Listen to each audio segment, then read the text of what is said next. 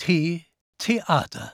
Potsdamer Theaterliebhaber kennen natürlich das Schlosstheater im Neuen Palais. Nur noch wenige können sich an das Kanaloper genannte Schauspielhaus erinnern, das 1945 in Flammen aufging. Ein paar mehr werden es sein, die im Hans-Otto-Theater in der Zimmerstraße miterlebt haben, wie die Preußen kommen. Und noch mehr haben sicherlich die verzweifelten Versuche des städtischen Theaters nicht vergessen, in der Blechbüchse am Alten Markt den Spielbetrieb aufrechtzuerhalten. Aber wer kennt noch das Thalia-Theater? Wohl kaum jemand. Thalia Theater hieß ein Saalbau, der 1865 an der Stelle errichtet wurde, an der die heutige Hegelallee auf die Schopenhauer Straße stößt, also nur ein paar Schritte vom Park Sanssouci entfernt. Seit 1869 war es die Spielstätte eines gleichnamigen, sehr rührigen Vereins. Nach heutiger Diktion würde man es als Off-Bühne bezeichnen, die in diesem Falle allerdings keine künstlerischen Provokationen im Sinne hatte. Vielleicht war das auch der Grund, dass sich das Haus mehr und mehr auf Konzerte verlegte.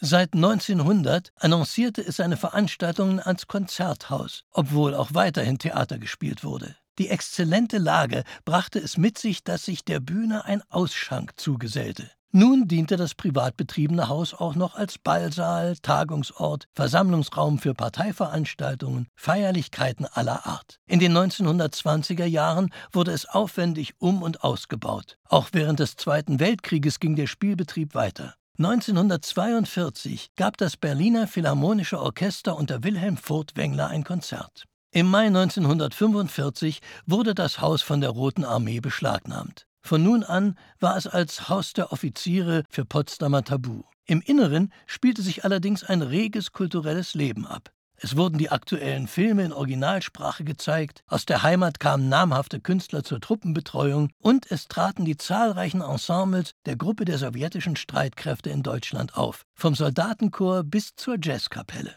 Zum 100. Geburtstag Lenins wurde vor dem Haus am 20. April 1970 eine lebensgroße Lenin-Bronzestatue enthüllt. Es ist die Kopie des Lenin-Denkmals in der Geburtsstadt Uljanowsk. Seit der Wende war das Gebäude verwaist und verwahrloste zusehends, bis es schließlich abgerissen wurde. Das Lenin-Denkmal ist seit 2004 verschwunden und soll sich in einem Privatgarten in Oldenburg befinden. Nach wie vor steht es jedoch auf der brandenburgischen Denkmalliste. Übrigens, auch die langjährige Spielstätte des Hans-Otto-Theaters in der Zimmerstraße begann ihre künstlerische Karriere als Tanzgaststätte und Gesellschaftshaus mit dem originellen Namen Zum alten Fritz. Noch 1947 wurden hier durch einen Privatunternehmer mit seiner bunten Bühne Theaterstücke aufgeführt. Ab 1948 wurde es mit einem Aufwand von 2 Millionen Mark für das Hans-Otto-Theater ausgebaut und am 16. Oktober 1949 mit Goethes Faust I